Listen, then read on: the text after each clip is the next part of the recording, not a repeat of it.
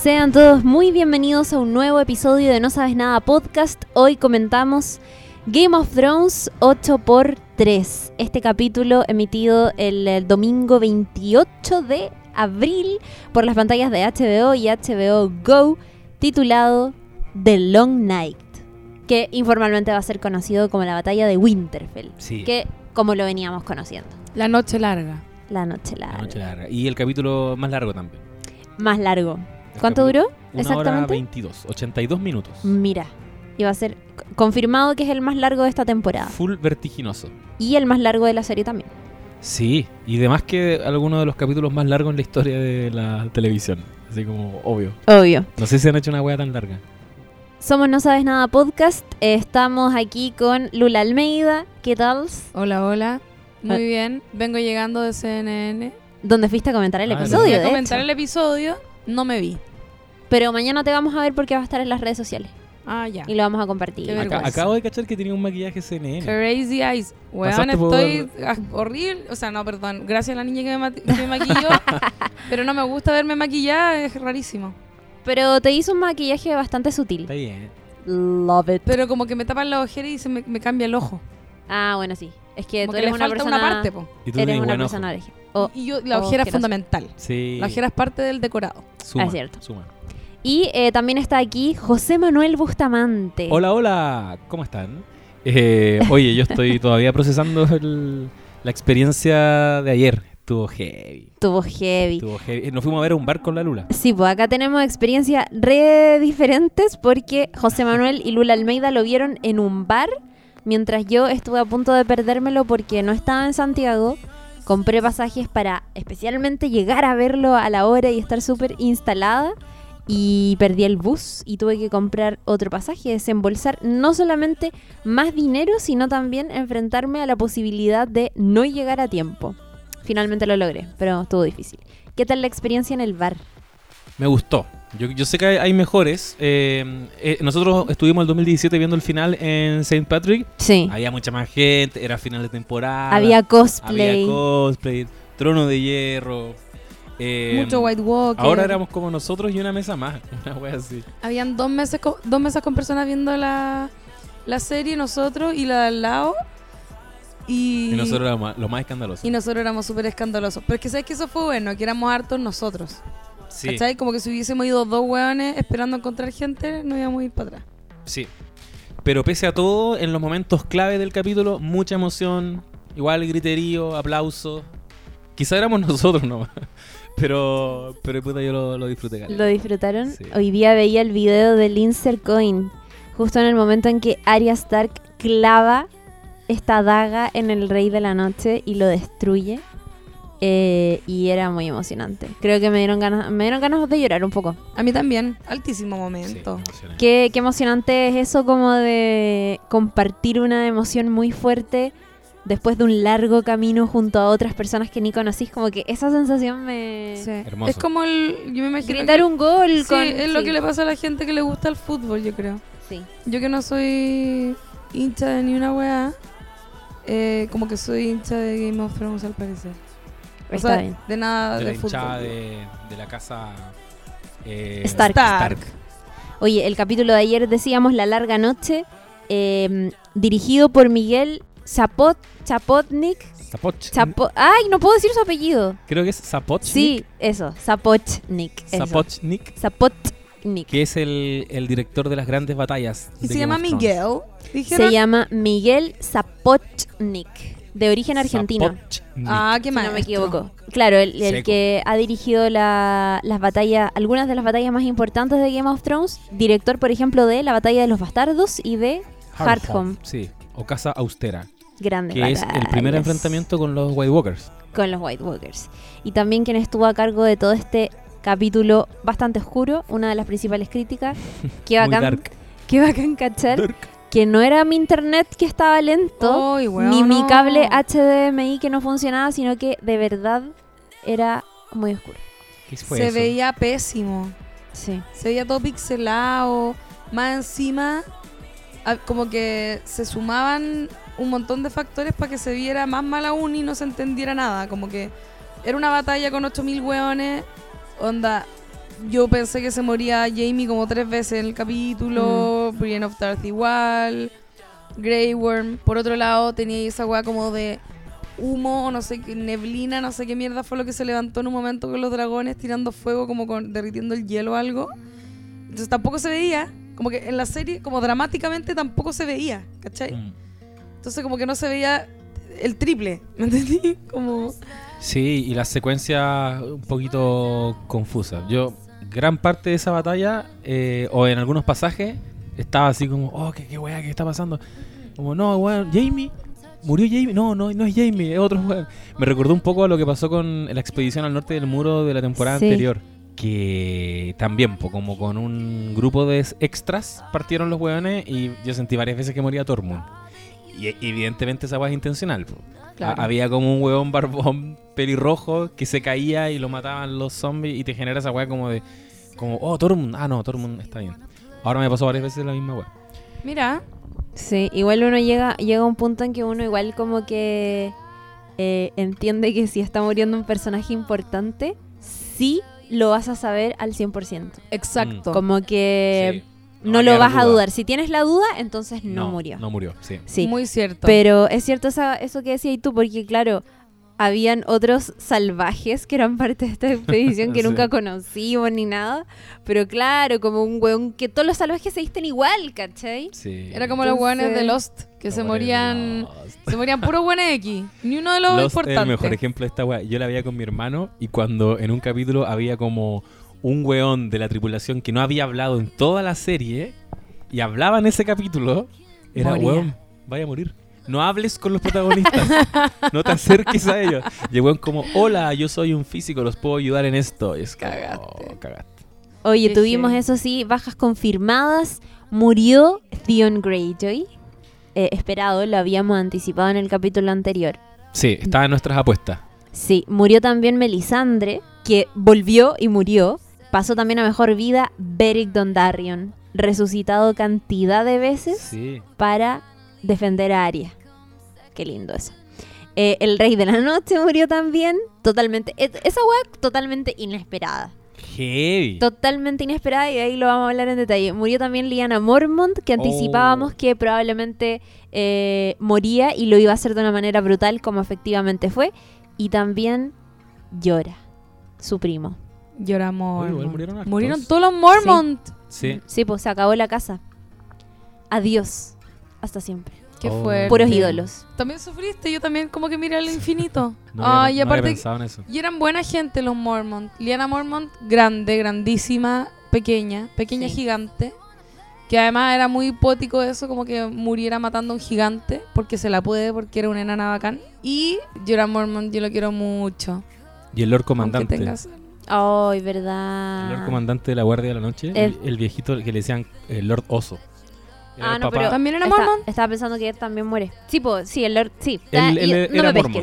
Era Mormon. Murió. Y murió también. El que le regaló la espada a Jon Snow. Sí. él. Solo que también ahora que dijiste el Lord Comandante de la Nightwatch, me acordé que también muere Ed.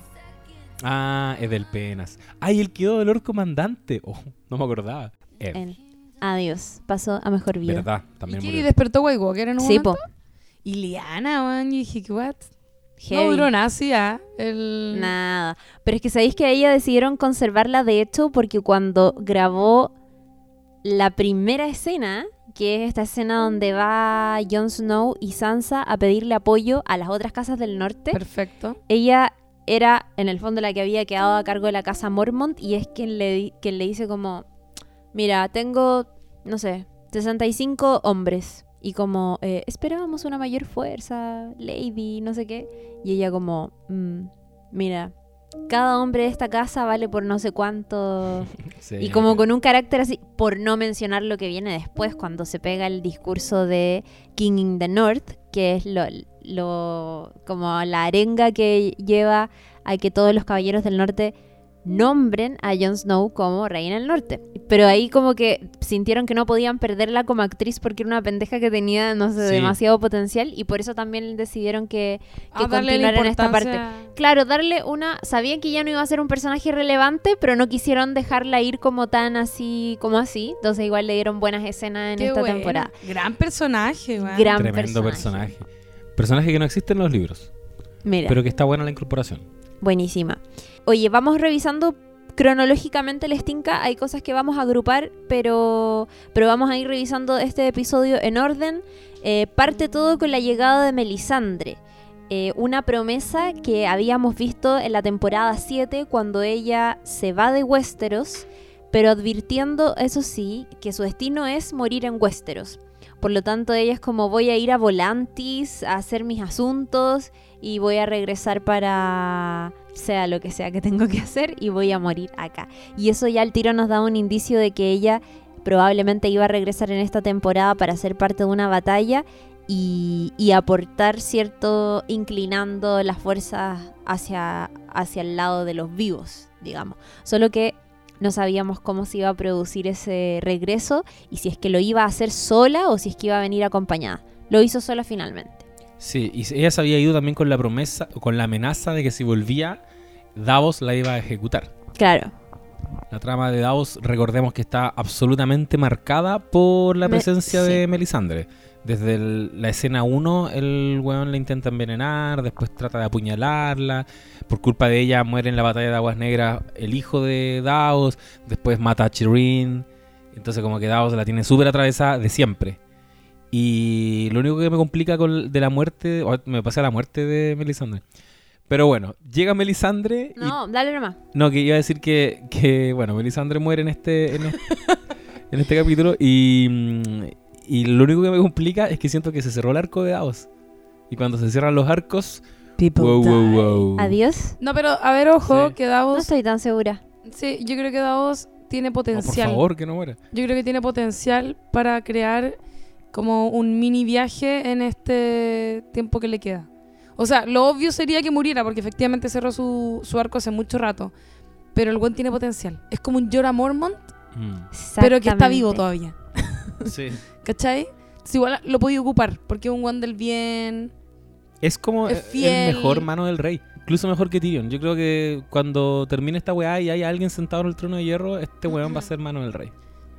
No sé si era porque tenían las expectativas demasiado altas con este capítulo o si era por ansiedad, no sé por qué, pero disfruté mucho el comienzo de- del capítulo en los momentos previos a la batalla, cuando mm, empezamos a ver cómo están distribuidos lo- los grupos de Inmaculados, los grupos de Dotraki, cómo hay gente también eh, replegada en el castillo, ¿cierto? En la parte de arriba, cómo además Johnny y Daenerys se, se van, como que ya empezáis a cachar cómo se va eh, a atacar al Rey de la Noche desde, distinta- de- desde distintas partes.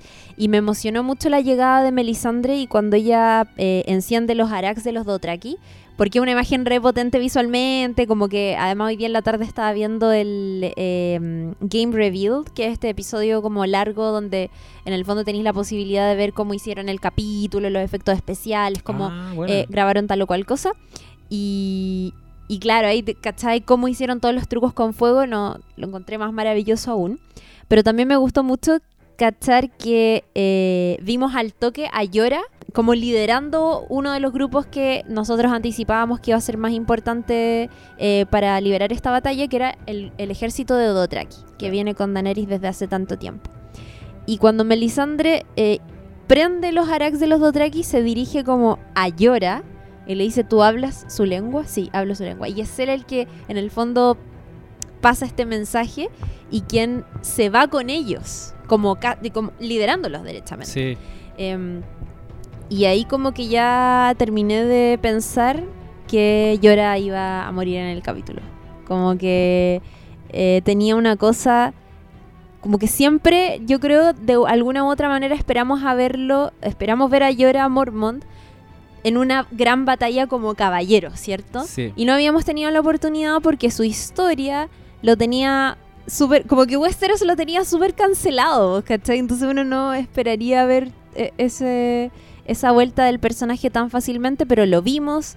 eh, eh, eh, y para qué decirte cómo me sentí cuando van, ¿cierto?, a, a encontrarse con el ejército de la noche. Y vemos cómo de a poco todas estas lucecitas se empiezan a apagar. Oh, verdad. No sé qué sensación tuvieron ustedes, pero yo me fui a la reconcha a su madre. Muy buen efecto. Muy buen efecto. Aterrador. como Aterrador. La noche se comió a todos los Dothraki básicamente y los Sí. buenos desaparecieron y fue como, bueno. En sería- cuanto el chasquido de Thanos, así ya mezclando No. tal agua, pero realmente. Y cuando él vuelve, no dice nada. Sí. Porque se va, ¿cierto? Ah, Se apagan todas las lucecitas y vuelve y llora, hecho un pedo de regreso como arriba de su caballo y solo mira, creo que a Grey Worm y no dice nada, como que todos como, weón, qué weá, qué pasó y como, chao, fuiste. Estamos y ahí empieza derechamente la batalla. Sí, oye, eh, es cierto lo que estáis diciendo, no lo había mirado desde el viaje de Yora. Y en realidad es súper simbólico que el desertor, que el weón que estaba como Claro. exiliado, eh, ahora esté como liderando una batalla en, en Poniente y además liderando a los Dothraki, que él siempre tuvo problemas como para incluirse. Sí. Era, era como medio rechazado dentro del Calazar de la, de la Khaleesi. Y, y ahora el weón, claro, tendiendo un puente entre Melisandre y los Dothraki porque el weón maneja el idioma. Sí. Estuvo bonito eso. Estuvo bacán. Eh, de ahí empezamos al tiro a ver los primeros momentos de Jon y Daenerys, que es cuando ellos se van a la colina y cuando Daenerys ve que todo este pueblo que ha estado con ella desde que comenzó a hacerse poderosa y desde que comenzó a gestar de manera más concreta su regreso a Westeros para conquistar el trono de hierro, todo ese pueblo que la ha acompañado tanto tiempo se desvanece en la oscuridad en nada. Sí. Y ella mira esta weá de lejos, mira que los siguientes en la fila son los Inmaculados, agarra su weá y se manda a cambiar. Como Sí, que decide tomar las cartas en el asunto también. Y ahí primer encontrón, que es lo que... O sea, semi encontrón en el fondo, pero ahí choque con Jon Snow cuando le dice... eh, los muertos están acá. Como no voy a esperar más, chao, voy a tomar cartas en el asunto. Que era una imagen que habíamos visto en el trailer. Igual había una sensación extraña en toda esa primera parte de la batalla, porque era como. ¿Para qué chucha mandaron a los dos Draki, weón, a la muerte de una? ¿Cachai? Como que. Sí. O sea, entiendo que la, que la. Como que era la, quizás la versión como. ética de, de cómo se comienza una batalla, que no es. No es como entrando de una con los dragones que son la mansa carta bajo la manga. Pero es como los mandaron a morir. ¿Cachai? Y qué onda que Daenerys y Jon como que encuentro que dieron jugo todo el capítulo. Ya, como que en algún momento agarraron los dragones y empezaron a quemar a los hueones. Pero se demoraron mucho en tomar esa decisión. Estaban como muy asegurados de lejito. Como que a lo mejor estaban medio peleados. También, no sé pues, si como esa. Venían de su rencilla. Onda, recordemos que minutos antes de esta weá, Daenerys se entera que toda la weá por la que ha estado luchando en realidad no le pertenece por ley, porque antes de ella está Aegon Targaryen, Oh, ¿verdad? Tiene esa más conocido como Jon Snow. Esta weá pasa, onda, 15 Pasó- minutos Pasó antes, recién, sí. media hora antes. Y de pronto está en la colina con su pololo sobrino. Como que... No la culpo, en verdad. De repente pensando así, oye, Jon Snow igual podría caerse del dragón. Accidentalmente. Sé que yo en algún momento pensé, dije, oh, te cachai, esta loca está ya tan pitiada que no lo va a salvar. Cuando se encuentra a Jon Snow con el Rey de la Noche y están frente a frente y él como que quiere correr para atacarlo, Una pero el Rey de la. Noche levanta a los muertos. La que lo salva es ella. Sí. Y pensé como, weón, lo salvó. No está tan loca. Sí, igual te dice algo eso. No está tan Ah, loca. mira, Sí, qué bonita verdad. lectura. Sí, y tenemos por un lado, bueno, ahí como los primeros minutos, ¿cierto? Son un poco mostrándonos las piezas eh, dentro de, de lo que va a ser la batalla. Vemos lo que está sucediendo afuera de Winterfell y vemos también lo que está pasando en las criptas, que es el lugar donde se están, donde se van, donde se refugiaron en el fondo de toda esta acción las eh, mujeres, al- mujeres que no sabían pelear, eh, niños, Claro. Tyrion, re- eh, que fue Mujeres, niños y Tyrion. mandado a guardarse básicamente porque tiene una cabeza demasiado buena. Sí. Sansa, que en un momento no iba a quedarse ahí. O sea, recordemos que Sansa al comienzo del capítulo está eh, mirando cómo todas las cosas se suceden junto a su hermana, junto a Arya. Y ella la manda a las criptas y le dice como, weón, tú no sabís pelear, no sabís hacer nada, erís la puta ama de esta casa, sálvate. Y le pasa un cuchillo. Y es como, bueno, no sé usarlo. Amiga, con la parte puntiaguda. Chao. Que no te que quiero se- ver lo acá. que le dijo Jon Snow en, en la temporada 1. Claro. Que Cuando le regaló Claro. la aguja. cuando le regaló Needle. Y se va entonces Sansa después de haber visto la gran primera, como el, el gran primer hecho desolador de toda esta batalla. Y onda, solo baja las criptas con cara de pico y todos mirándola como diga algo, que es en el fondo también es, es re fuerte esa escena porque es ella enfrentando a su gente y todos esperan que ella diga algo y no tiene qué mierda decir porque en verdad lo están haciendo pico arriba. Claro, no puedes llegar a contar eso. No voy a llegar a contar eso. Y Tyrion de hecho le pega una mirada y es como, ya, Claro. vino, Sí. ¿o no? Me recordó un poco a la escena de la batalla de Aguas Negras, en que también están refugiadas Claro. las mujeres y los niños con, en, esa, en ese entonces con Cersei. Y también estaba Sansa ahí, y también Sansa como que tranquiliza a otras mujeres. Sí. Entonces, de alguna manera como... De hecho está como rezando. Sí. Y Cersei le echa la foca y le dice como, ay, estás rezando. Siempre tan perfecta, ¿cierto? Como, bitch. Tenemos eso en las criptas que lo vamos a desarrollar más adelante también, pero ¿qué me decís de gente en las criptas como que es como ir a meterse a la boca del lobo porque nadie pensó que si resucitaban los muertos como que los buenos iban a estar ahí y todos iban a... Eh, ¿Sabéis que hay gente que decía que podía pasar eso? Me, me parecía muy tirado a las mechas, pero pasó. Es que sabéis que yo lo que escuché era gente que pensaba que poco más Ned Stark iba a resucitar Claro. y iba a defenderlos. La wea Como sido Una wea muy el Señor de los Anillos, como que los muertos sí. revivan, o sea, no, no, no es que revivan, pero como que Apañan. ayudan, claro. Sí. Y pensaba en esa wea. Pero weón, teniendo al Night King, como que era.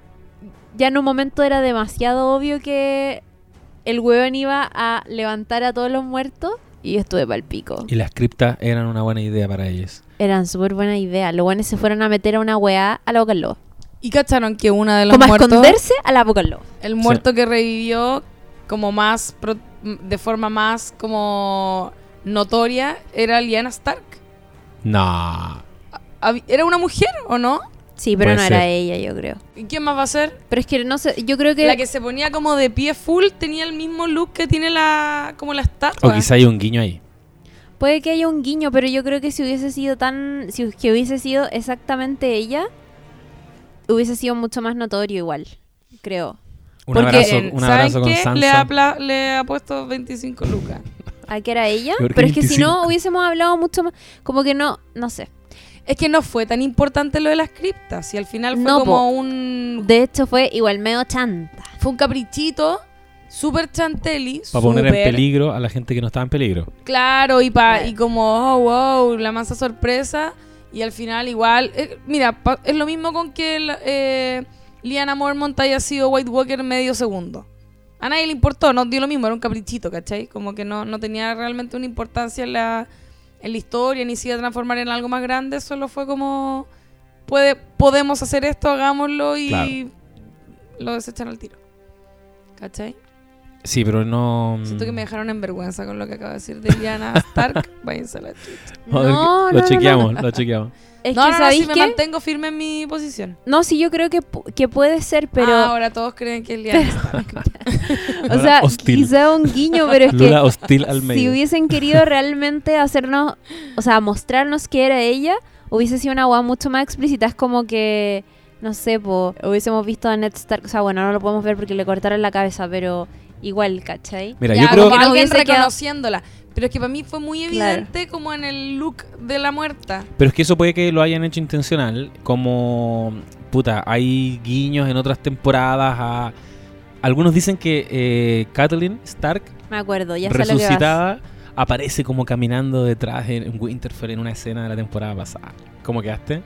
Weón, vamos a buscar. Que igual es cuática la imagen. Acuática, porque hay como pueblerinos caminando haciendo sus cosas y pasa una así como agachada con un capuchón que evoca mucho a la imagen de cómo describen a Catelyn Stark o Lady Stoneheart en los libros. Sí. Y era Claro. como para hacerse cargo también del hecho de que ella nunca revivió. Sí. Porque se supone que revivía. Entonces igual, pu- me grito que me mandé. Igual puede ser que, eh, que sea Dark, que sea una muerta muy parecida a Liana, aunque yo tiendo a creer que hoy Liana son puros huesos. Eran puros huesos. Sí, No, que sí, no entiendo por qué sí, les está sí. costando tanto entender la verdad. eran, eran puros huesos. De hecho, hay una parte que, donde como que rompen un ladrillo, un ladrillo princesa de la cripta y como que en verdad sale un hueso. No, si eran puros huesos. Eran huesos, sí. Ah, eran sí. huesos, ya. Pero sabes que yo, em, Yo vi puros para, píxeles. mira, para serte sincera, sincera, la verdad es que yo no me fijé tanto en, lo, en los muertos de la cripta. Pero 25 lucas, apaño. Bueno, puede ser. Puede ser. Ah, no, ando medio corto. Mientras sucede todo esto en las criptas, empezamos a ver el vuelo de los dragones ya de manera más concreta y toda esta cosa donde no entendimos ni concha, que era en el fondo todo este cielo, est- esta especie como de como vista de temporal que decía yo ayer, porque era como entre nieve, entre una ventolera así muy heavy, Como una neblina. nie- niebla también, todo eso mezclado y los dragones no veían nada. Y de hecho todo el rato estamos con la sensación de que no solamente era de noche y que no solamente teníamos estos factores como... Climáticos. eh, claro, climáticos, sino que también estaba quedando la cagada y como que Jon Snow así como... Dani, como que no, la- no le contesta y no sabemos qué está sucediendo y es muy terrible. Si querían lograr ese- esa confusión, yo creo que está súper bien logrado. Porque de repente era eso. De repente era como sentirse en los zapatos de estos hueones. Era intencional que no entendiera ni pico. Que no se entendiera. que no se entendiera el capítulo. Les voy a les cuento una mi- micro historia. Hoy día, le- yo les decía antes a mis compañeros del podcast que no pude comentar con nadie en todo el puto día Game of Thrones porque la gente de mi pega no la ve. Entonces fue muy triste para mí. Y em, cuando me fui camino a CNN, me fui en taxi, o sea, en Uber, y mm, me iba con un venezolano y me dice, uy, trabajas en un canal. Y me empieza a meter conversa. Y yo como ya me entregué a la conversa con el Sí, Uber. trabajo en CNN. Sí, no, no, trabajo en Mega y ahora voy a otro canal, le digo. Ah, Ah, ¿y a qué vas al otro canal? Como porque ya que me empezó a hablar de canales, fue como, uy, mira, vamos a otro canal ahora a conocer Santiago. Llevaba poquitos meses el, el tipo aquí en Chile. Eh, y le digo, ¿ves Game of Thrones? Y me dice, sí. Y yo, perfecto, tenemos mucho que conversar. ¿Se puede ir más lento? Nos fuimos conversando, era el medio pique más encima. Y. Puta, y fue muy entretenido porque el buen cachaba perfecto. De hecho, nos, nos empezó a seguir. Onda, me- porque yo le dije, tengo un podcast. Y me dijo, búscalo en mi Spotify. Y lo, puse- lo puse a seguir y todo. Saludos al amigo. Saludos al amigo en la onda del Uber. Y, eh, y me dijo eso, po. me dijo, puta, pero qué onda como que no veía ni pico en su lenguaje. Y eh, casi me quedo dormido, me dijo. Onda, hubo un momento que fue tanto rato de batalla de no entender nada que me empezó a dar sueño y lo tuve que ver hoy día. Fuerte Cacha, po, fuerte. Fuerte, es que no se entendía. No, pero no se entendía, sí. No se entendía. Y, Por y es el mucho rato. comentario generalizado igual. Totalmente. Es como una de las Sí. críticas, eh, no sé, no sé si fue intencional, pero voy a pensar que es intencional y que querían generarnos confusión y no sé. Porque efectivamente había momentos, quizás estábamos acostumbrados también a otro tipo de batalla, donde la dinámica la entendíamos bastante bien. En la batalla de los bastardos la estrategia era súper clara. Y hay una Que era de semi de día igual. po. Sí, Sí, po, era pa- de día. man. ¿Para qué hicieron la, la batalla de noche? Sí. Es que estaba tan oscuro que se veían puros pixeles, weón. Sí. Y siluetas. Y silueta, y como, ¡uh! Se murió no sé quién. Ah, no, no se murió. ¡Uh!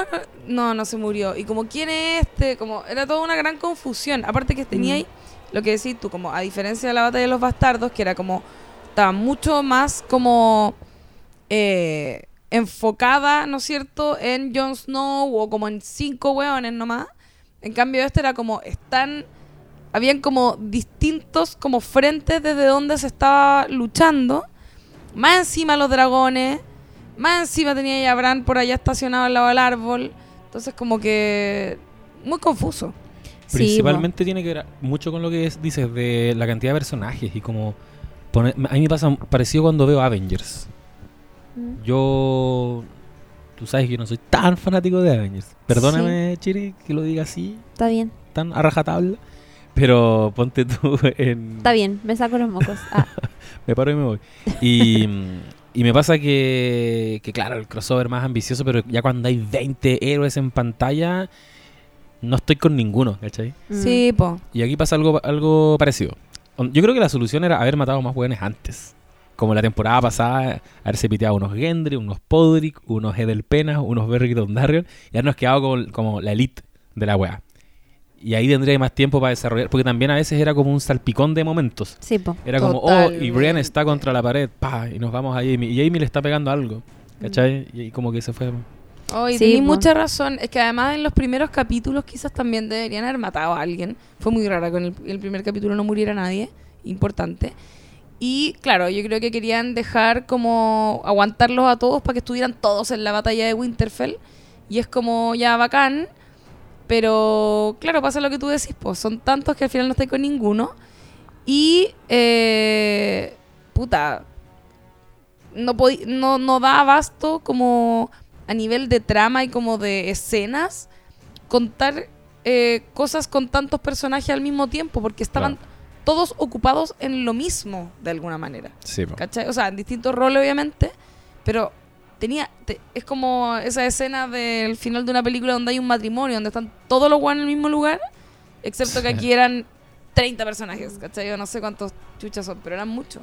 Claro, y además son cosas que están sucediendo al mismo tiempo, entonces está ahí un poco obligado a picotear todo el rato, Sí. ¿cachai? Claro. Que eso igual te genera esta sensación frenética como de y, y- y que te produce ansiedad también pues de saber qué es lo que está pasando y qué y chucha y con qué queda dónde estaba Bran qué, qué fue lo último que vimos porque ya te viste como otras dos de cruces de Sí, historias de otros personajes entre medio entonces como que te va a ir perdiendo Bran estaba Em, sentado así. puta Al lado de pasa todo Te el rato informo. eh, me dio mucha risa lo que pasó con Bran en el episodio. O sea, en general, como que puta, lo veía de nuevo en su silla, solo mirando.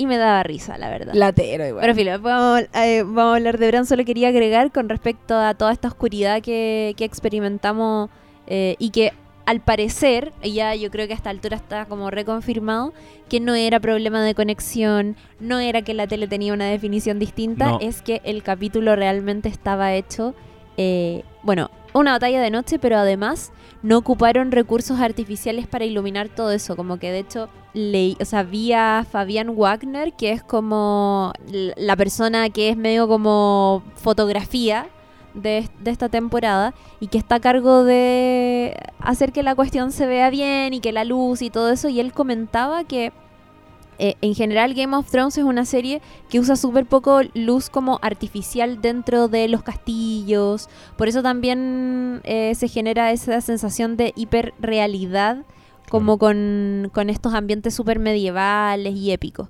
Eh, porque no usan, si es que están adentro de un castillo y el castillo es realmente oscura, oscuro, eh, digo, ocupan una vela y esa es toda la iluminación que tiene la weá. Y si se ve oscuro y solo le vemos el rostro a, no sé, Stanis Baratheon, como que se queda con eso, no le ponen luz artificial. Eso es muy bonito igual. Es Sí. muy bonito y es una de las cosas que yo de hecho le destacaría como a Game of Thrones, pero que justo ayer en un capítulo muy notable igual le pasó la cuenta.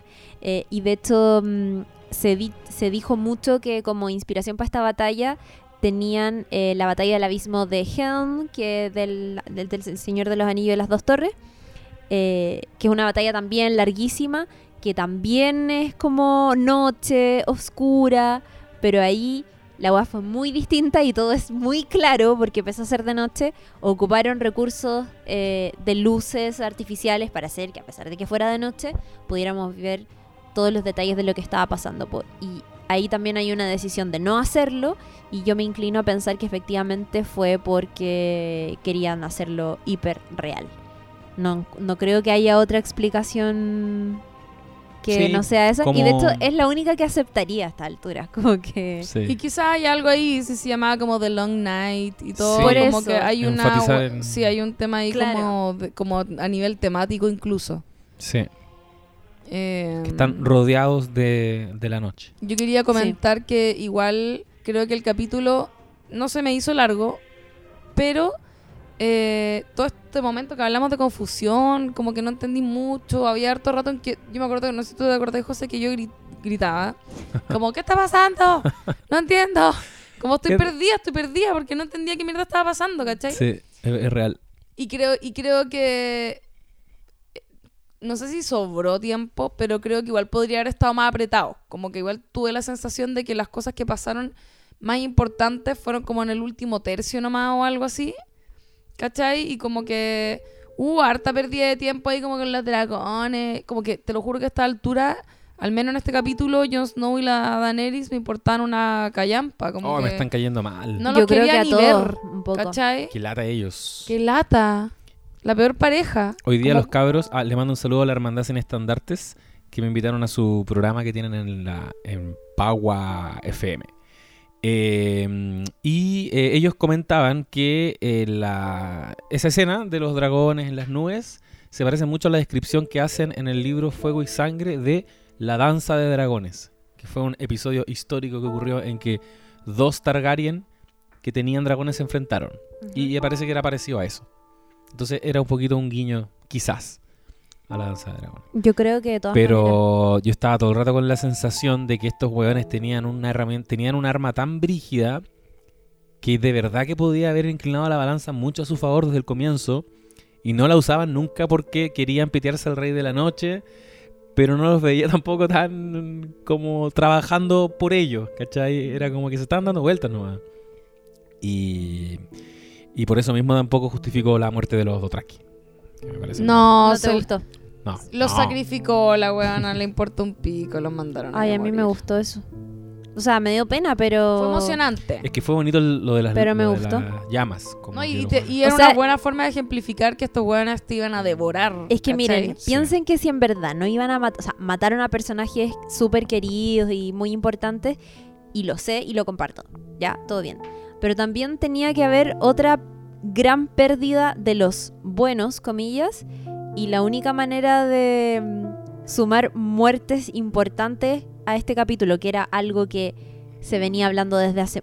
era lo que prometía este capítulo, era matar o a todo el ejército de Inmaculado o a todo el ejército de los Dothraki, porque era, porque era la única manera, sentía yo, de decirnos que efectivamente la guerra se podía perder por lejos, ¿cachai? Sí. Como que si no hubiesen matado a los Dothraki hubiese sido como que jamás hubiese perdido la esperanza poco más, ¿cachai? Claro, claro. Y eso no hubiese estado bueno. Me gustó igual estar desesperada con los personajes.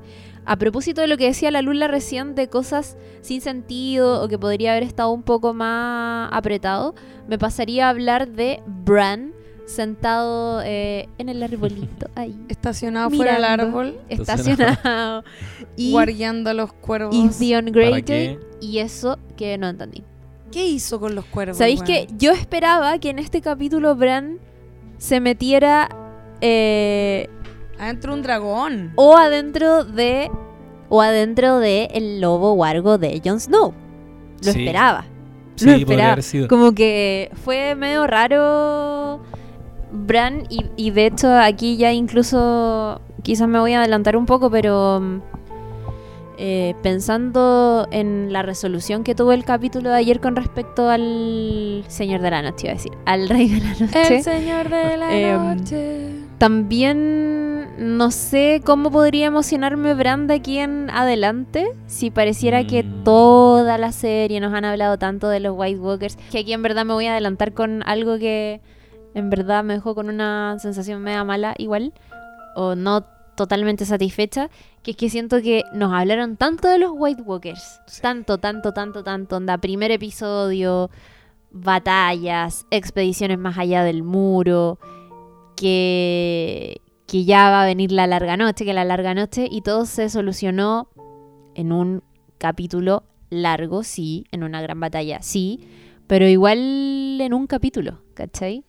Sí. Eh, y Bran pareciera que todo, todo lo que hizo fue por el capítulo de ayer y chao, como que Es que yo creo que el no sé qué va a pasar con él, ¿cachai? Como que no me siento satisfecha con... Sí, Eh, con la- eso es, eso con la decir. muerte con la muerte de los White Walkers principalmente o no o sea es que a mí Con lo- la resolución de eso tan Yo creo que el- rápidamente. creo que a ver me pasan dos cosas que por un lado siento que Arya se ha preparado toda la vida su corta vida pero lo ha hecho a fondo eh, se ha preparado para luchar y para ser la asesina implacable que es ¿cachai? Entonces le compro todo y que lo haya matado y todo. No, a mí me encantó eso. En la, en la, una, lo hablábamos antes off, en off, que era como de verdad una de las escenas más emocionantes que yo he visto en mi vida en algo.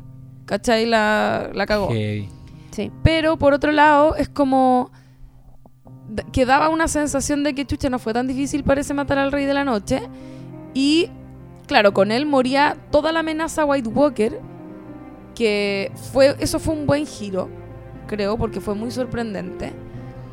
Pero a la vez te transformó la historia por completo. Y es que de pronto todo vuelve a tratarse de llegar al trono nomás.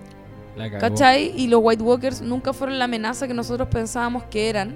Por la que hemos robado todos estos meses. ¿Cachai? Como que a todos lados hemos ido como a decir, eso. como explicando, mira, te resumo un poco Game of Thrones. En Game of Thrones nos han dicho siempre que es política, pero en realidad siempre Eh, fue eh, el rey de la noche y ahora se viene el rey de la noche porque era lo importante y lo mostraron en la escena 1 y yo sí creo que es así. Onda, yo sí creo que en la ruta que tiene trazada R.R. Martin va a ser así, pero estos weones yo creo que nos quisieron sorprender, Y como que arruin... Bueno, pero como un poco tramposamente, ahora porque todos los trailers y todo lo que te han mostrado te habla de la, la larga noche. sí, po. Bueno, igual a mí me pasa que, que me niego un poquito a creer que el tema va a quedar zanjado acá.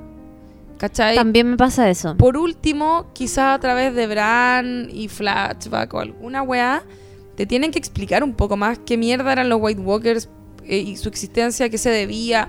Sabe- tenemos algunas nociones, pero yo siento que no están to- del todo como explicadas ni, ni trabajadas, ¿cachai? Entonces no puede ser que se acabe así de la nada. No me, no me.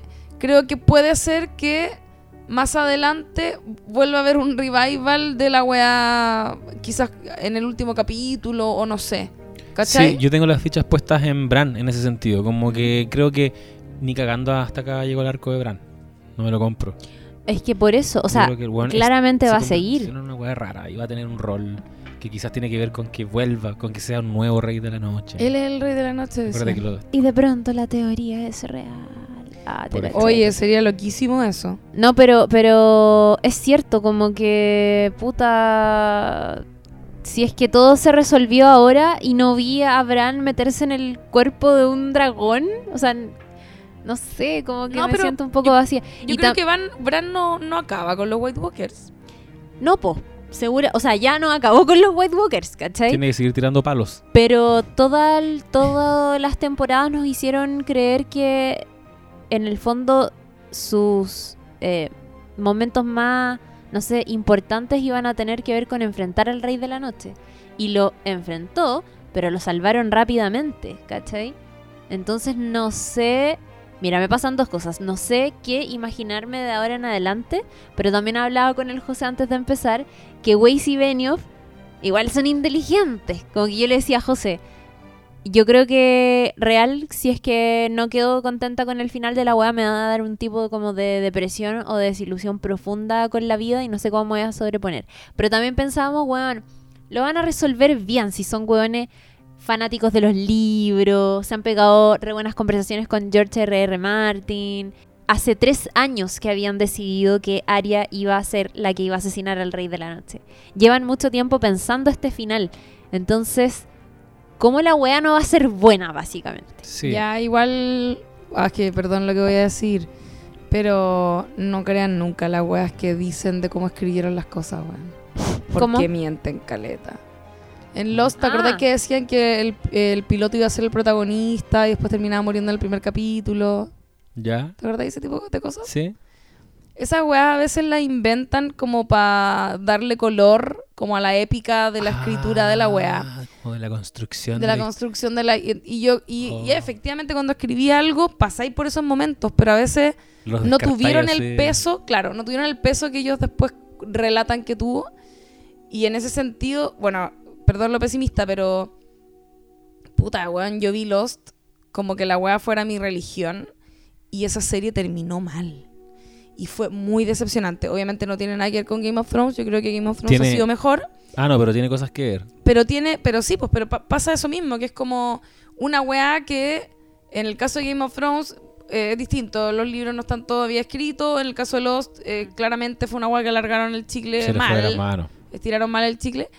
Eh, Y la posibilidad de un mal final es algo con lo que yo ya convivo, ¿cachai? Como puede ser que no nos guste, dijeron que a George R.R. R. Martin no le había gustado. Entonces, Que era agridulce. hay que, sí, hay que... Está enojado el gordo. yo creo que hay que como tener en cuenta esa posibilidad de que la weá no termine como... Yo igual le decía a la Chiri que yo estoy haciendo el ejercicio de aterrizar mucho mis es- expectativas y se los comenté la otra vez cuando... Expectativa. expectativas, las expectativas, porque, por ejemplo, para esta batalla, eh, les dije, "Pu- puta, de repente no muere ni un weón, ¿cachai? Nosotros estábamos así como, weón, van a morir todos. Yo estoy abrazando la posibilidad de que en lo que queda de serie se piteen así como a una persona más, o a dos. Como que no se están atreviendo No- a terminar la serie sin personajes bacanes.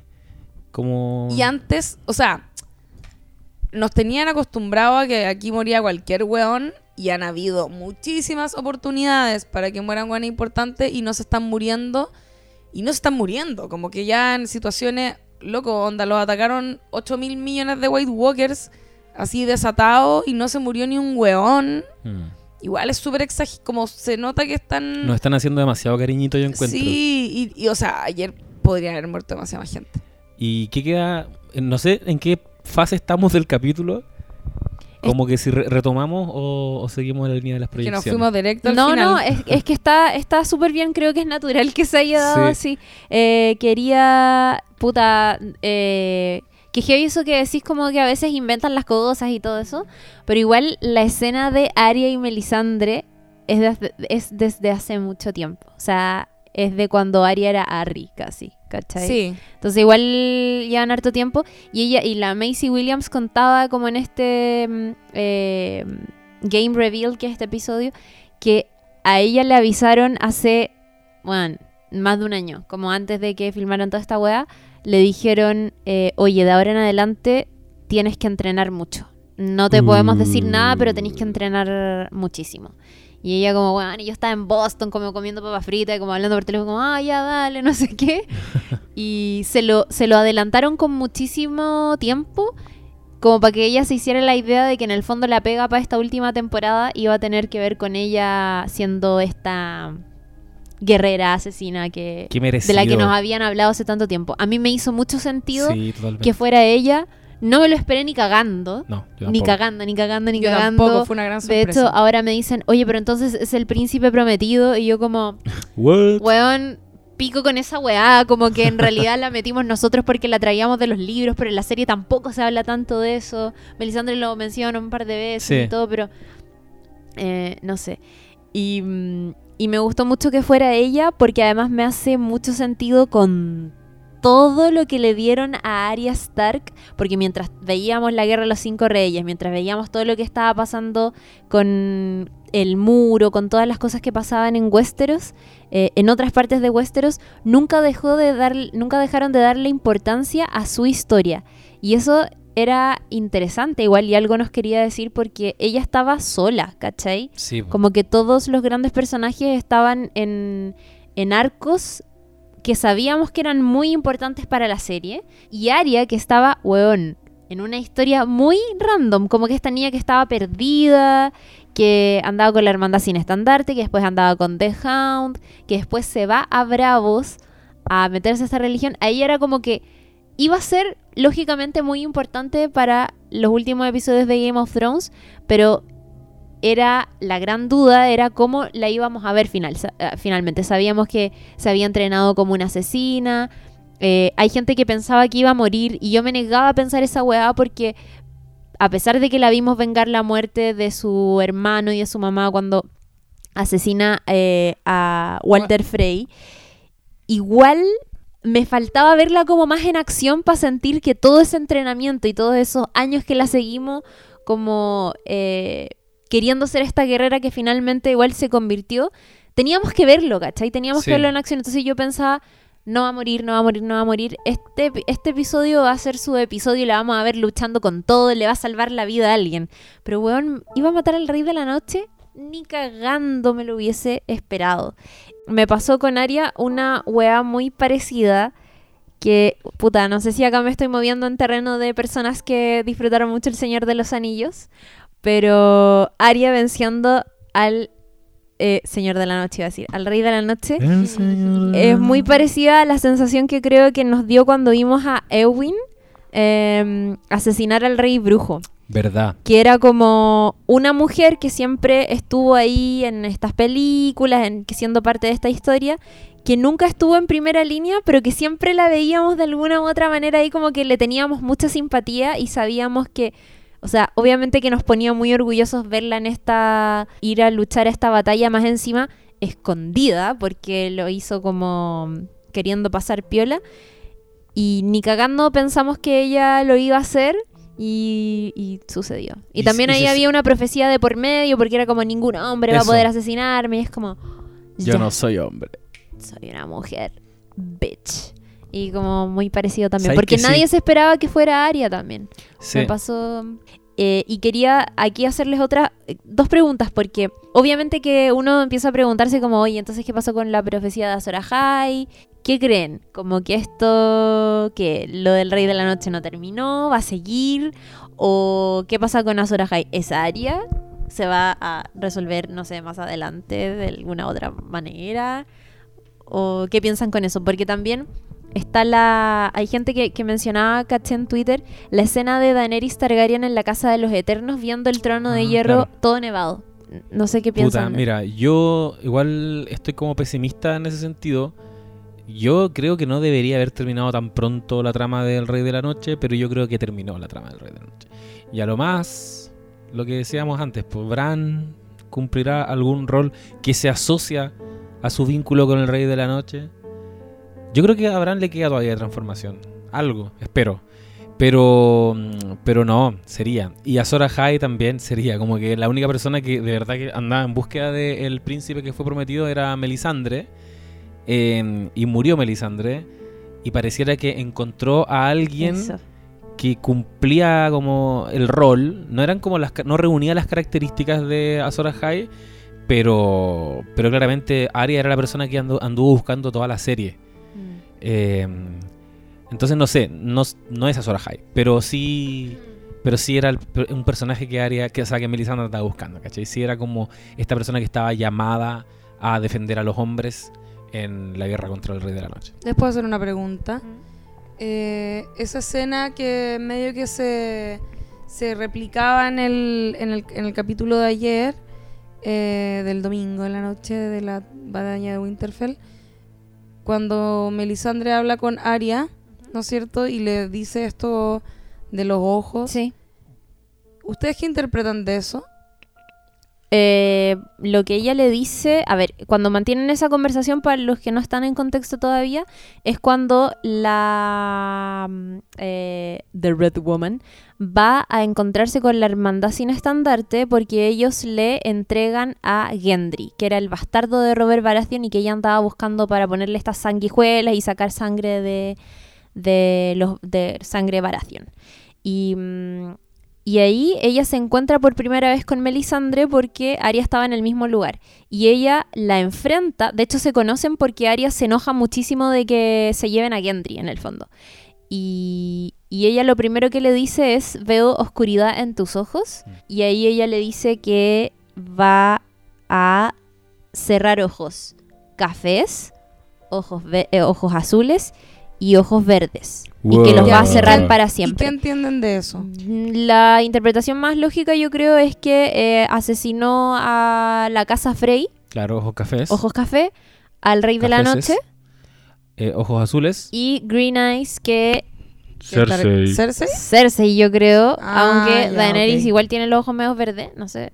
¿qué que a mí, a mí me quedó esa duda porque yo decía, yo creo que ¿qué Cersei. significa lo del color de los ojos? Como que si- siento que cuando se lo dijo en la primera vez eh, Melisandre a, a Arya, no hizo hincapié en los ojos azules. ¿Cachai? Acá sí.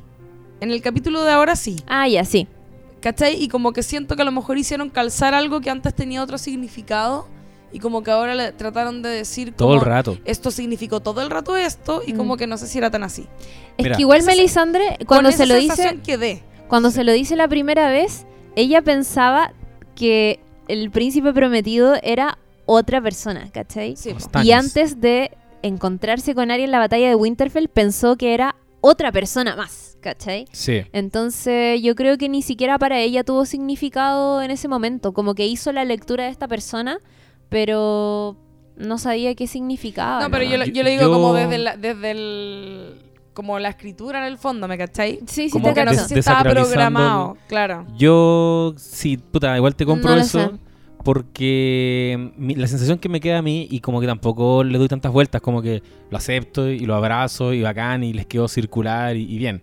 Pero Sí. igual yo creo que lo que ellos hicieron fue rastrear en el pasado cosas que se han dicho y ahí encontrar algún guiño, ¿cachai? Como, ah, mira, Melisandro una vez le dijo esto.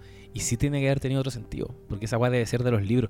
No me acuerdo haberlo leído en los libros, pero debe haber sido algún encuentro que, que, que R.R. Martin le va a dar otra explicación. Pero estos buenos lo hicieron calzar bien, ¿cachai? Sí, Como igual que- es un buen ejercicio, como para que se sienta circular al final, para que Sí. no para no sentir que quedan descolgadas weas que antes prometían, como lo que pasó con Claro. los, por ejemplo. Sí. Em, espérate, yo quería decir algo. Es que con respecto a, a lo de...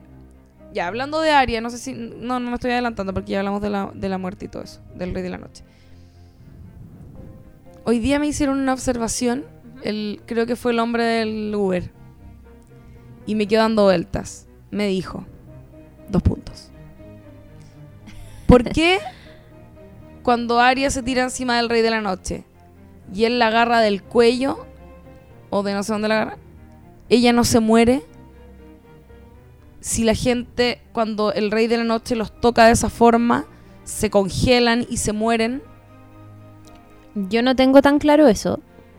Entonces que el Rey de la Noche puede, o sea, tocó el en el brazo a Bran y quedó quemadísimo. Sí, pues, pero no lo mata Mm. instantáneamente. Como que igual tiene que haber una. O sea, si es que lo. eh, necesito hacer el gesto al, al momento en que lo explico, así que en este momento estoy agarrándole el brazo a José Manuel Bustamante fuertemente. Siento que él lo. Los agarra y casi que es como que les entierra la uña, si no me equivoco. Estoy Eso pensando en la guagua. en White Walker, sí. Ya. Eh, pero toda esta weá sucede como en un segundo, como que la agarra y. pa, y lo, de hecho lo muestran en cámara lenta. No, pero la tiene agarrada un buen rato fuertísimo del cuello. Es que un buen rato porque está en cámara lenta, pero no sé Pero si no hay, no hay nada, no hay como, ¿me cacháis? Como que... No me, sé. me hiciste pensar. No, a es mí que me no dijo acuerdo... esta weá loco y yo No. igual dije, ¿sabéis qué? Sí, weón. Como que no puede ser que el rey de la noche te agarre con cuática, te apriete el cuello con sus manos de, hie- de hielo y no haya nada, ¿cachai? Yo lo encontré medio extraño. Quizás va a ser ella, el nuevo rey. de- Es que eso es, quizás ella no, o quizás algo tiene, pero ella es súper Stark, entonces tampoco no. Eh, se hacía el recorrido de esta daga, que es la daga que le pasó Bran a Arya y la daga con la que asesinó a Littlefinger en la temporada pasada, que a su vez es la daga con la que intentaron asesinar a Bran cuando estaba en coma después de haber sido lanzado después de Es la daga que desató la guerra de los cinco reyes. Que de hecho, a propósito de este atentado que sufre el niño Bran, ¿se acuerdan que entra un hombre mientras él está así acostado en coma, sin reac- eh, como Sí, y intentan asesinarlo, pero sale su lobo wargo a defenderlo. Caitlyn Stark también se enfrenta con este hombre, lo asesinan y ella se queda con esta daga. Exacto. Empieza a investigar, va a la torre, encuentra un pelo rubio y dice, aquí están los Lannister metidos. Se va, ¿cierto?, a buscar a Littlefinger y tiene una Personaje muy conversación con muy confiable con Varys y Littlefinger le dice esta daga es muy fina esta eh, era mía hasta que Tyrion Lannister me la ganó como en una apuesta y ahí ella toma a Tyrion Lannister y ahí como todo lo que Todo lo que pasa. ¿Y tú sabes quién realmente envió a matar a, a Bran? no Joffrey. ¿y por Joffrey. qué lo quería matar? Eh, porque el weón era un sádico culiado. Y, y de esa weá solamente se enteró. Es que ahora estoy en mi mente, no sé, cruzando libro o serie. Pero esta weá está resuelta, como a nivel de historia. Fue Joffrey y sabía Cersei. Pero como que Cersei así como que se agarraba la cabeza como puta pendejo culiado. ¿Cachai? ¿Por qué hiciste esa weá? Pero fue una, un arrebato de Joffrey. Pero espérate, ¿eso sale en la serie? Yo no me acuerdo. Si Yo no sale en la serie, entonces salen los libros. Ya, yo no, no sé si queda, no sé si en la serie lo vi. Por eso que son, son esos weás que realmente dejan de tener importancia, ¿cachai? Por como que la historia avanza, es casi como, ¿quién mató a Joffrey? O no, que llega un momento en que es como, weón, Claro. no sé quién lo mató. Filo se murió. Bacán saber quién lo mató Lena, pero no era necesario revelarlo. Claro. Oigan, tengo una pregunta. ¿Qué piensan de Tyrion y Sansa que van a agarrar caleta? Oh, casi sale besito. Weón. es que Oye. Excelente escena. Lo- los amo a San- los dos. Sansa es tremenda Sí. y, y Tyrion igual. Y a mí me, me- me pasó algo que encuentro que estuvo súper bien, que es que a pesar de que ellos creo que nunca tuvieron onda antes, se sintió súper natural y súper orgánica la forma en que conectaron, Sí. La cagó. a pesar de que era forzado. O sea, está ahí en medio de una batalla, pues bueno, cerraron una cripta, bueno, igual puede ser, como los 33 mineros. Claro. Pero como, claro, hicieron a poner a agarrar ahí la hueá ridícula. Sin embargo, me hizo sentido. Y no sé si es porque como que el- el- la situación daba para eso, o porque los buenos son muy buenos actores, o porque quizás subterráneamente se venía tejiendo eso desde antes, que creo que no, ¿cachai? Sí, y tiene que ver yo creo también porque Sansa está más mayorcita, ¿no? Está mayor. está más Está adulta. en edad de merecer. Está en edad de merecer. Entonces ahora como que ya no, ya no se ve como una cabrita chica. No, po. Podría estar con Tyrion. Eh, Qué es, re, linda pareja. es re heavy Sí. lo que dice la Lula porque ellos se separaron para la muerte de Joffrey hace 80.000 temporadas. La cagó. y se volvieron a encontrar ahora, no sé, primer capítulo de esta temporada. Y la primera conversación que tienen no es tan amigable tampoco. Es como, ay, Cersei te dijo esto y tú le creíste. Como yo pensé que eras inteligente y la wea, ¿cachai? Qué buena imitación. Eh, Yo pensé que eras el más inteligente del mundo. de Westeros y todo, ese cuento. Sí. Pero sí, a mí me gustó, puta, me gustó demasiado eso. Y sabéis que ni siquiera me cuestioné que era raro. Como que lo acepté la demasiado, de demasiadas buenas La ganas. pareja más naturalmente llamada a estar juntas. Bueno, y de hecho es inevitable preguntarse qué va a pasar con ellos de ahora en adelante, ahora que al parecer eh, el hashtag for the throne eh, como que adquiere mucho sentido porque ya no hay rey de la noche al parecer. Daenerys salía como alzan- alza, alza tu cerveza, diciendo como ganamos la gran guerra, ahora tenemos que ir por lo que nos pertenece o lo que me pertenece. Y es como, Ah, estáis hablando del adelanto. te la adelanto. No lo he visto. ¿No lo has visto? Damn, spoiler. ¿Lo viste? Ah, me fui Sí, al pues baño. vos fuiste al baño. Fuiste al baño. Pobre José, está que se al me da baño. todo el Me metí al capítulo. baño de mujeres, ese nivel. Y, y sucede que de ahora en adelante, al parecer, vamos a volver a ver la lucha por el trono. Y eh, ¿qué va a pasar con estos dos personajes? Porque Sansa no quiere ceder el norte. Ya sabemos y nos han dicho todos estos capítulos que ella, al- como Lady de Winterfell, va a defender a su gente. Prometieron no arrodillarse, no lo quiere hacer. No sabemos qué planes habrán en su cabeza o qué va a desear hacer cuando quizás Daenerys, que quiere el trono, le diga o te arrodillas o te mato. ¿Cachai? ¿Qué va a pasar ahí con, con ellas? ¿Y qué pasa con Tyrion entre medio de estas dos mujeres a las que respeta mucho y quiere mucho y que en, el último cap- en los últimos capítulos ha tenido encontrones con Daenerys también porque lleva varios capítulos, incluso desde la temporada anterior, viéndola salirse un poco de control con respecto al poder que está adquiriendo. Y cómo también en este último capítulo lo hemos visto conectar tan profundamente con Sansa. Entonces eh, volvió a salir esta idea de que Tyrion va a traicionar a Daenerys y qué pasa si es que en verdad la termina traicionando por eh, irse al lado de Sansa. Sí, total. Estaría terrible. Fuerte. Bueno, eso. Hashtag se está diciendo. Me Se gustaría viene. eso. Oye, pero se instaló un poquito también en este capítulo, en la conversación con Sansa. Como que no me acuerdo qué es lo que están comentando, pero parece que tiene que ver con si habría funcionado lo de ellos dos. Sí, Parece que Sansa habla de Daenerys en ese momento. Le dice como Sí, No. como tú estás enamorado de ella. una weá así, Sí. fue como no por, por Daenerys. ¿Cachai? le dice que sí, o sea que ahí se- se instala un triángulo o una tensión, no amorosa, pero que puede tener que ver con a quién, Justamente. a quién soy leal. Absolutamente. De hecho, la conversación que tienen ahí es que, eh, oye, tú dentro de todo fuiste el más bueno de todos mis exes. Y como, puta, igual no era tan difícil ser el mejor entre todos los Claro. sacos wea que te tocaron. Y él le dice que, o, o ella, no me acuerdo, que igual no hubiese funcionado. Ah, no, Sansa le dice, igual no hubiese funcionado porque Claro. tú tienes una lealtad muy fuerte por la reina de dragones. Y, Y Tyrion no. no, y, y le dice una cosa que es como, sin ella no habría problemas. Ah, claro. Y sale mi Sunday a decir, Sunday. sin ella no habría problemas. Estaríamos muertos, por si acaso. Les aclaro.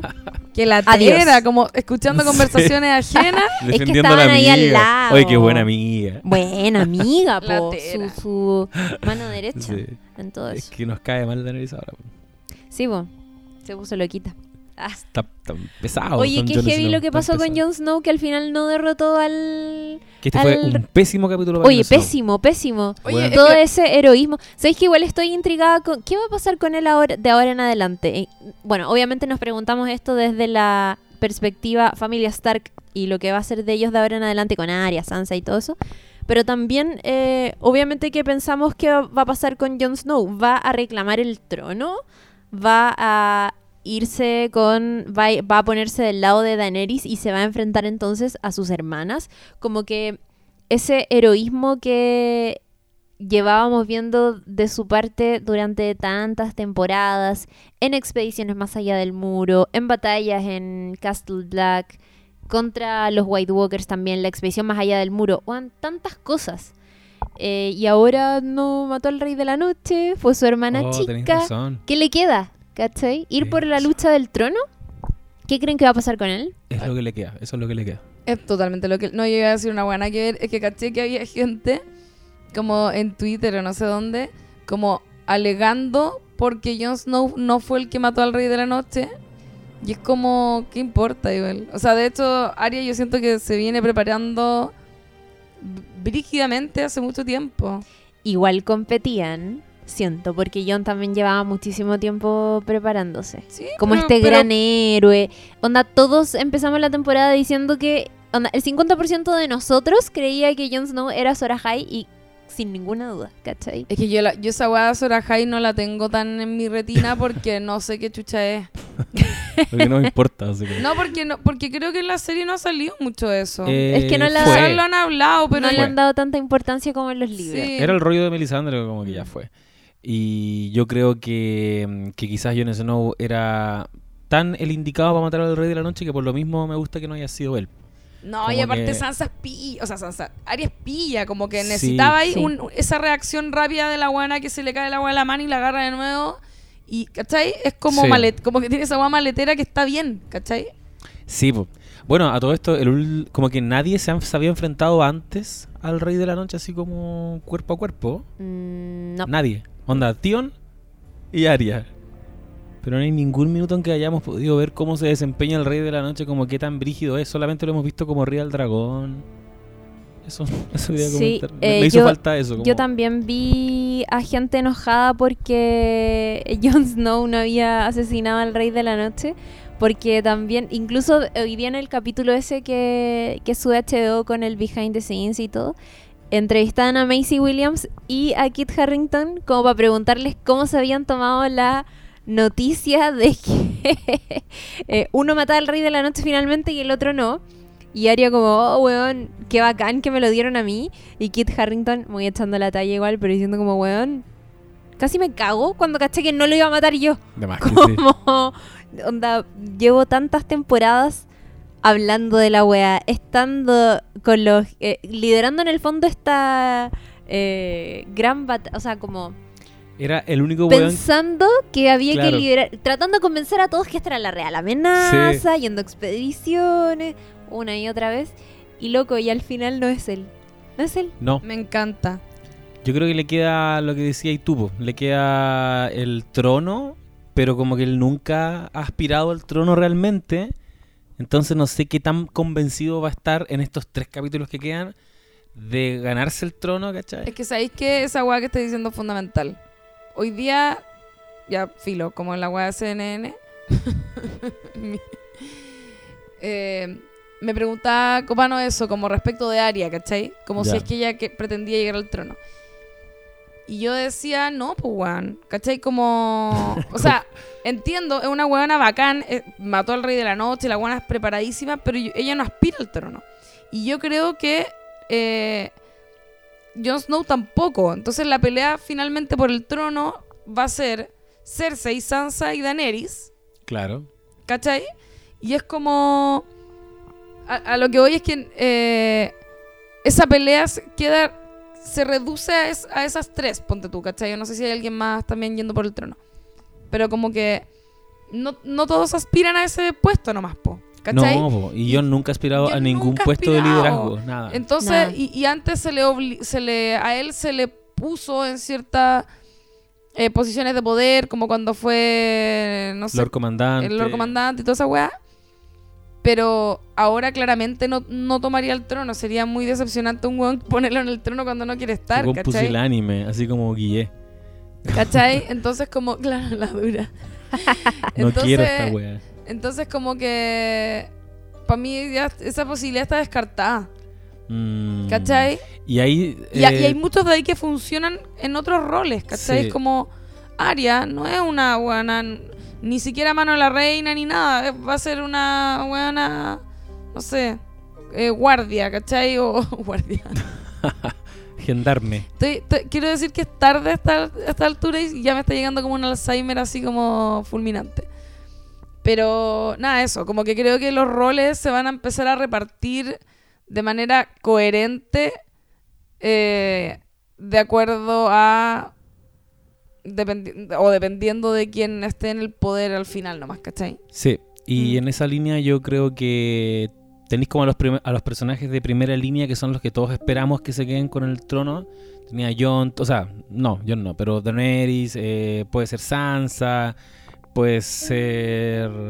¿quién más? Cersei, que Cersei Ah, no Cersei. muere y Cersei, ya. se mantiene. Tenéis como a, a esa gama de personajes y hacia abajo tienes a otros personajes que pareciera que no tienen nada que hacer en el trono y me encantaría que de- ahí saliera algún weón que se quede con el trono. Es que tú quieres que Sir Davos se quede con el trono. Puta, Transparentalo. ¿Sabéis qué? No estaba pensando justo ahora en Davos, pero obvio que quiero que Davos.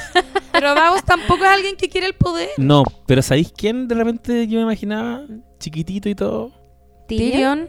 Tampoco, va a ser Sansa, va a ser Sansa Yo estoy hablando de una Tyrion improbable. como lo mano sé. de la reina. Sí, sí va a ser eso. Va a ser Sansa con Tyrion. con- ¿Tenéis toda la sí? Y con, y Sí. con, y con Sí. Arya como su guardia real. Oh. Oye, qué maravilla. Y Bren. Va a morir. Lamento decirte. No, no, también puede ser que quede ahí, pero va a morir. ¿Quién mata a Bren? Ay, no sé. Yo la creo montaña. que. No, weón. Yo no estoy. Es que sabéis que yo no estoy preparada para ver. a. Quedan dos capítulos. Tres. Tres. Quedan tres capítulos. Tres capítulos que van a ser. Concha de eh, tu madre. Ya vimos el capítulo más largo de esta temporada. Ahora solo restan capítulos más cortos. Y ahora en estos tres, ahí sí que se empieza a morir la gente, yo creo. ya no fue. No, yo creo que no va a pasar eso. Se va a Yo- transformar en un sitcom. Va a haber un spin-off Claro. que... Nos van a seguir haciendo cariñito y van a pasar weas bacanes. Solamente van a morir los malos y los buenos van a ganar. No sea y Daenerys se van a quedar en el trono y van a tener eh, Guaguas rubias y tres dragoncitos y tres lobitos y Tyrion va a estar sentadito al lado. Como es. Estáis describiendo la, la imagen. Hay una imagen que andaba dando vuelta Qué como, ternura esa wea. La wea tierna. como este final feliz. Eh, Era el peor final feliz. era el igual. peor, era, pe- era el peor porque salía Jon Snow sentado en el trono de trono. hierro y Daenerys al lado como muy, ay, dama, da- mamita, cuidando a la guagua. El como, otro día-. Primera dama. El otro día leí Atroz. una wea también que era como. Onda. En el fondo, John, como que se merece, entre comillas, el trono solo por ser como. ¿El mejor? Sí. No. Como el ya como el weón por herencia, por sangre y weá, pero no, no quiere el trono de la forma que lo quiere Daenerys, que ha luchado toda la serie, ¿cachai? Pero ¿de qué le sirve haber luchado toda la serie si es que igual es valiente, quiere mucho a su pueblo, pero igual es, es demasiado, tiene una noción de poder demasiado anticuada para mi gusto. Está, Ah, está media loquita y, y proyectamos en, en- en- en que también ella va a ser un poco como su padre. que se destruye Ah, el trono de sí. hierro, Sí. nueva ¿Saben forma qué de gobierno. Eso, sí. Eso es lo mejor. Eso, es Oh, igual bien. Anarquía. eso me encantaría, pero no va a suceder. Bueno, la- los personajes femeninos igual salvaron el día en el capítulo de ayer. Claro. Como todos Sí. cumplieron roles claves. Lady Mormont. Melisandre o Lady Mormont. weón. Me la sufrí. Dramático. Tuvo altos momentos del capítulo. Lady La muerte de Lady Mormont Le Eh, dicen Lady Osita en internet. Bueno, Aria en la biblioteca. Diosita, Mm, Aria en la biblioteca, Espléndido altísima eso. escena. Eh, ¿Qué más? Daenerys por primera vez enfrentándose cuerpo llorando a la, cuerpo. y llorando la muerte de Yora. Sí, a mí eso igual me momento. provocó cosas. Porque ella como que fue bien culia con el weón en algún momento. Y él la amaba profundamente. Yora está enamorada de Khaleesi. ¿Cachai? Oye, vean por favor el game reveal de que está en YouTube. Busquen Game of Thrones, game reveal dura como 40 minutos y sale Emilia Clarke emocionada realmente de grabar esta escena junto eh, a su coprotagonista que fue Jorah Mormont durante tanto tiempo y decir como, weón, realmente me emocioné, ¿cachai? Porque hemos compartido tantos años, él siempre estuvo ahí, es un, Jorah Mormont es un gran personaje y él, el actor, weón, a- como a punto de llorar, realmente muy Oh, emocionado y es como, si es que él hubiese podido elegir cómo morir, hubiese elegido morir salvando a la reina de dragones. Oh, Y es como es me el final es el wea. final perfecto para su personaje. Viejo rico, además.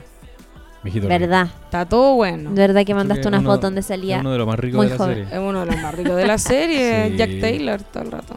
Y Jamie Lannister ahí también. Jamie. Uf. Y Grey Worm. O muy caucásico mis gustos. Un poco caucásico. Sí, un poco Grey caucásico. Worm también es Cancelado. En, en Minoco. Cancelado ahí. Me gusta Víctima de del racismo de, Pero Oye, para mí de mi. Sunday es la más No. mina de todas. Mi Sunday es es una wea que no se puede creer. No, increíble. Locura. No, esa weona yo no lo puedo creer. No, La sigo en Instagram. Sí, Y po. es como yo la tuve que dejar de Como seguir. basta. Yo dejo de seguir como que Ah, por salud muy- mental. Dualipa la he tenido que dejar de seguir como tres veces. La Ah. vuelvo a seguir y después la dejo seguir.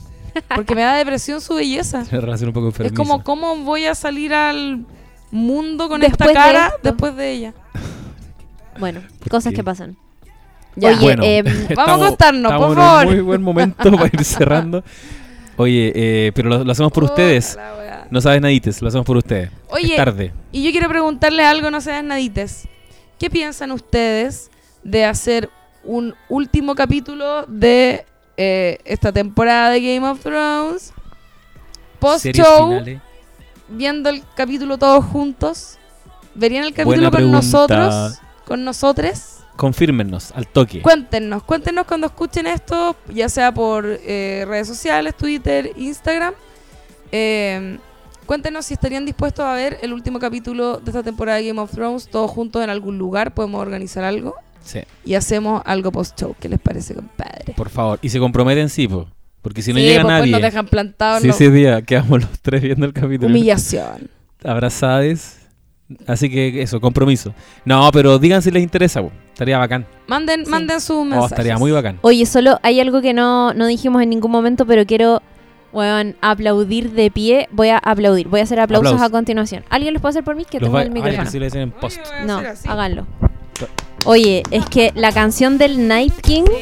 Oye, qué weá más buena la reconcha de su madre. Increíble. Está disponible en Spotify para que la revisen. O, bueno, en verdad, si es que se repiten en esa escena, también va a estar súper bien. Es como una weá de otro planeta. Increíble. Una canción que empieza a sonar a la hora 7 minutos. Y que se extiende. Ay, no deja de sonar hasta O sea, se extiende varios minutos, pero empieza en la, en la hora 7. en la hora 7 y, y acompaña toda la llegada de el Rey de la Noche y sus secuaces a este árbol donde está Bran, la despedida de Theon, la llegada de Arya, todo eso es muy hermoso. Qué gran momento. Y es una tremenda canción, Aguante Ramin Yawadi, Aguante weón. Ramin Qué ídolo. seco. Ya, Solo eso. chao. Nos hemos Los despedido como quiero. tres veces. Adiós. Quiero dormir. Ya, la, es que la luna. Yo me- a mí se me empieza a apagar el cerebro como por sección. Tía, como- ya vamos, ya vamos. acá lo empiezan a desconectar tal cual. Ya. Ya, adiós. Siendo Adiós. las 2 de la mañana. Hasta este día mañana, si Dios martes, quiere ya. que descansen bien. Llegó la hora de acostarse y soñar. What the fuck?